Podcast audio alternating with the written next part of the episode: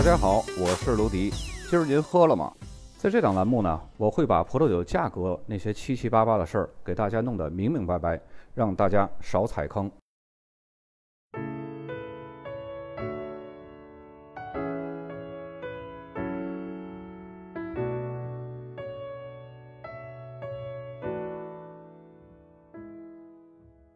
本期节目，咱们开始讲述新西兰。新西兰这个产酒国，我们以前在前几期介绍重点葡萄酒产区的时候，已经介绍过像马尔堡、尼尔森、中奥塔哥、霍克斯湾，还有怀拉拉帕这几个产区了。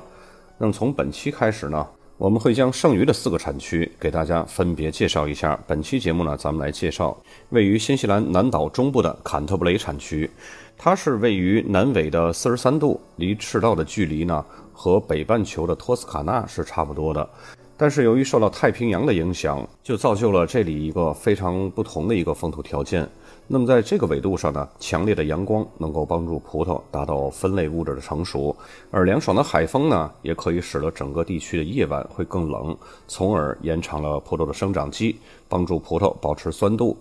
来自南阿尔卑斯山东侧山坡的西北风，也可以为葡萄园提供一个温暖的环境。帮助葡萄成熟，同时呢，这些风也能够使葡萄藤在生长季节保持干燥，减少真菌霉病和腐烂的风险。坎特布雷全境的冲积土对葡萄栽培的适应性是各不相同的。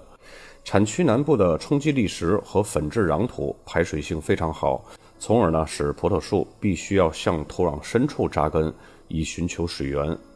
冬季充足的降雨意味着当地就无需灌溉了。那么，在北部的怀帕拉附近，白垩质的土壤中石灰岩含量是比较高的，这就能给这里生产的葡萄酒呢带来一定的矿物质气息。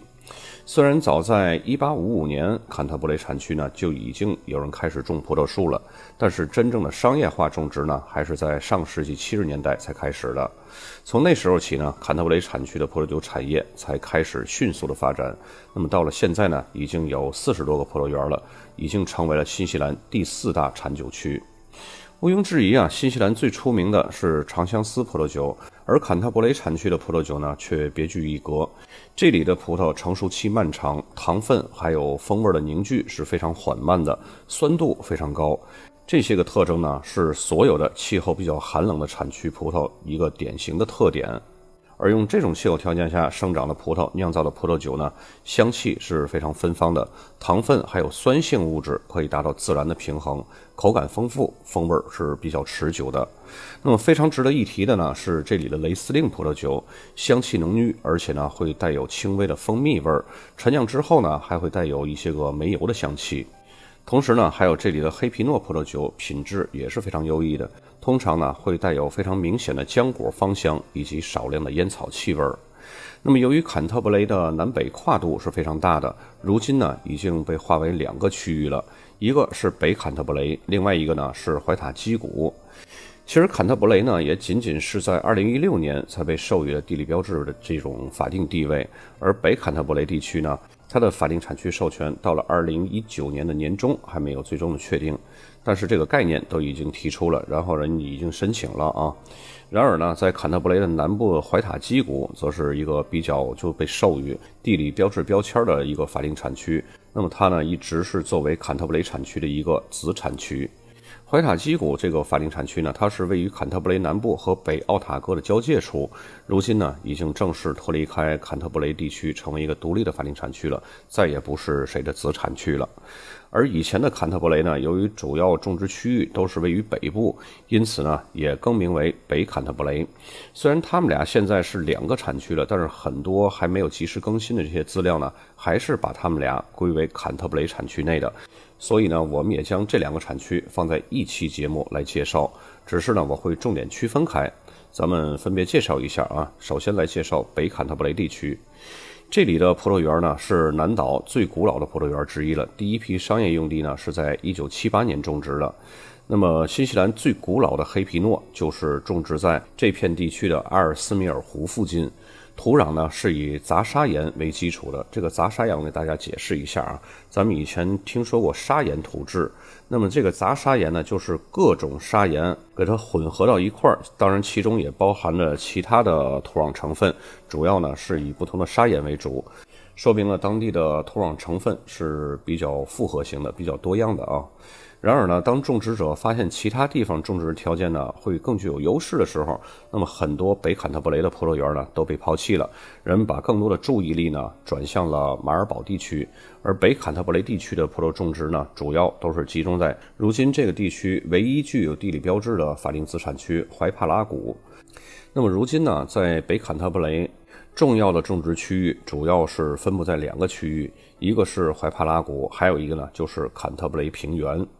那么怀帕拉谷这个子产区呢，它受群山的保护，从而呢不会受到沿海天气的影响。产区的土壤主要是砾石和粘土，会生产出活泼生动而且棱角分明的雷司令。那么随着当地的葡萄农对不同的地块还有不同的微气候进一步探索，那么越来越多与众不同的黑皮诺和霞多丽也就在此出现了。尽管干燥的西北风可能会带来一定的影响，但是周围的山丘呢提供了遮蔽和保护，这也就使得这里的气候比坎特布雷其他地方更温暖一些。那么如今在怀帕拉谷产区呢又分出了三个子产区，那么这三个子产区呢它是不具有地理标志资格的，只是当地的葡萄农对不同的地块和微气候进一步探索而得出的结论。北坎特伯雷再往南一点呢，就是坎特伯雷平原。这个种植区呢，它是一片非常大的种植区，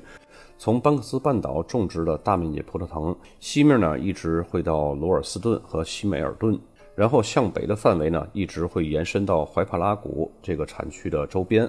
那么这片平坦土地，它的土壤呢都是那种具有非常好的排水性的杂砂岩，还有砾石。那么这里的气候呢也更加凉爽。雷司令和黑皮诺是这里的主力葡萄品种，比较长的生长季节呢，造就了当地优雅而富有表现力的葡萄酒。那么来自这个地区的长相思呢，和马尔堡的风格是截然不同的。这里产的长相思呢，会有更多的酸柠檬的芳香，还有口味儿。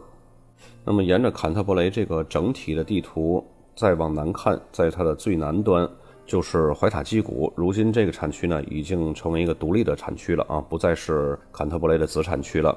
怀塔基谷的第一批葡萄树呢，是种植在两千年初。虽然产区成立比较晚，但是一些比较知名的品牌酒商对这块地区呢产生了浓厚的兴趣，纷纷在此呢就建立葡萄园、办厂什么的。但是随后出现了一些气候不太好的年份，也就造成了当地的葡萄产量低。种植环境呢，气温也比较低，并且呢，这里是远离任何的旅游资源了，这就使得一些知名的生产商在过去几年当中呢，相继就退出了。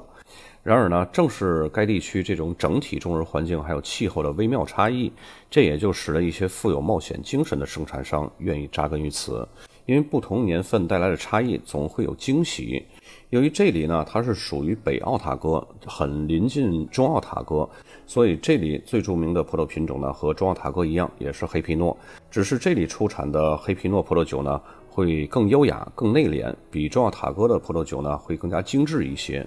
怀塔基谷产区的土壤呢，是非常复杂的，从石灰岩到杂砂岩到片岩。葡萄园主要是位于非常坚硬的岩石土壤上，这就有利于将阳光反射到葡萄树的冠层，进行充分的光合作用，并且呢，能够在白天充分吸收热量，在夜间释放，以提高葡萄园的夜间温度，不至于太冷。贫瘠的土壤还有良好的排水性，也使得葡萄藤必须要往土壤深处去扎根，才能获得土壤中的养分。这样的根系呢，吸取了不同土壤层的养分，使得结出的葡萄果实风味会更复杂、更浓郁。温和的夏季会被海风吹凉，随之而来呢是漫长的秋季。在比较理想的年份里呢，这就是新西兰葡萄生长季最长的季节之一了。那么在这些个比较好的年份里呢，葡萄有充分的时间达到完全的分类成熟，同时呢还能保持清脆的酸度，从而呢可以生产出具有复杂风味的结构平衡的葡萄酒。然而呢，就像一开始我们所说的，这种气候不确定性使得当地呢，并不是每年的天气都那么完美。有些年份比较冷的天气呢，有些葡萄藤根本就结不出任何的葡萄。同时呢，这个地区的春季和秋季也很容易存在着这种霜冻的风险。幸好呢，有从怀塔基湖吹下山谷的微风，降低了这种风险。而且呢，南阿尔卑斯山向西形成的雨影区，也消除了真菌霉变带来的这种疾病风险。当地的主要种植葡萄品种呢，一个是除了刚刚我们说的那个黑皮诺，另外一个呢就是灰皮诺。这两个品种占据了总种植量的三分之二以上。产区介绍呢就到这里，接下来咱们来看一下这两个产区的酒标。咱们先来看这个北坎特布雷地区的啊。首先第一张酒标，左边箭头靠下指向的是怀帕拉谷，然后怀帕拉谷旁边呢还写着标注着坎特布雷，然后右边靠中间的箭头呢指向的是黑皮诺葡萄品种名。再接下来这个酒标左边靠下部箭头也指向了怀帕拉谷，怀帕拉谷旁边呢也是坎特布雷。然后右边靠中间箭头呢，也是葡萄品种名雷司令。再接下来这个酒标呢，左边箭头指向是怀帕拉谷，右边箭头呢指向是北坎特布雷。那么这个就标注出来北坎特伯雷了。咱们来看一下这个年份啊，这是二零一七年的，这个时候呢已经就有这个北坎特伯雷这种概念了。所以呢，它标注北坎特伯雷这个并不是一个在当时并不是一个法定产区的一个名字啊，只是一个区域的名字。这就是有意要把北坎特伯雷地区申请成为地理标志了。然后北坎特布雷的下面就是黑皮诺葡萄品种名。再接下来酒标左边箭头呢指向的是怀帕拉谷，这是产区名；右面箭头指向黑皮诺葡萄品种名。再接下来换产区了，换到了怀塔基谷。呃，左边箭头呢指向那行小字儿，就是怀塔基谷。怀塔基谷的上边是黑皮诺葡萄品种名，怀塔基谷的下面是它的一个地区的一个区域的这么一个写法，是北奥塔哥。北奥塔哥是紧邻的中奥塔哥，这两个地方呢都是盛产黑皮诺的。其实他写这北奥塔哥并不是一个法定产区啊，只是一个区域的这么一个标记。这是怕很多人不知道这个怀塔基谷是位于哪儿，它标注出来那个北奥塔哥呢。由于北奥塔哥和中奥塔哥都是属于奥塔哥地区的，所以呢，这样可以给这个产区更明确的一个地理坐标。接下来这个酒标呢，左边箭头指向的也是怀塔基谷产区名，右边箭头指向的也是北奥塔哥一个区域划定范围。那么在中间的右边箭头呢，指向是葡萄品种名霞多丽。再接下来，这个酒标左边箭头指向的是怀塔基谷产区名，产区名旁边也是标注了北奥塔哥这个地理的这个划定范围，然后上边呢显示的就是黑皮诺。最后这个酒标呢，呃，左边靠上部箭头指向是怀塔基谷。然后右边箭头呢指向是灰皮诺。刚刚我们也说过，呃，怀塔基谷它两个主力品种，一个呢是黑皮诺，那是种植量最大的；另外一个呢就是灰皮诺。这两个葡萄品种占了整个怀塔基谷的三分之二以上的种植量。那么这个灰皮诺呢，还有一个要点就是，大家看它这写法，它这很明显是法式灰皮诺的写法，而不是意大利的那种写法。所以呢，可以断定这瓶灰皮诺它是法国阿尔萨斯风格那种灰皮诺啊。而不是意大利那种新鲜果味十足的那种新鲜风格、那种清新风格的啊。那么咱们来看一下这两个产区的葡萄酒均价吧。怀帕拉谷它的葡萄酒均价呢，一般都是在二百左右，二百到三百，这是主流。其实新西兰酒它的本身的定位就是在三百左右，本身新西兰的酒呢，它给自身的定位就是中产阶层。所以咱们如果要是在购买的时候呢，买个二百多、三百左右的，这个品质就已经比较不错了。如果要是非要买一百多的那个新西兰酒呢，品质也不是不好啊，但是品质没有像二百这么多的性价比这么高。因为在新西兰葡萄酒里边，一百多只能算是入门款。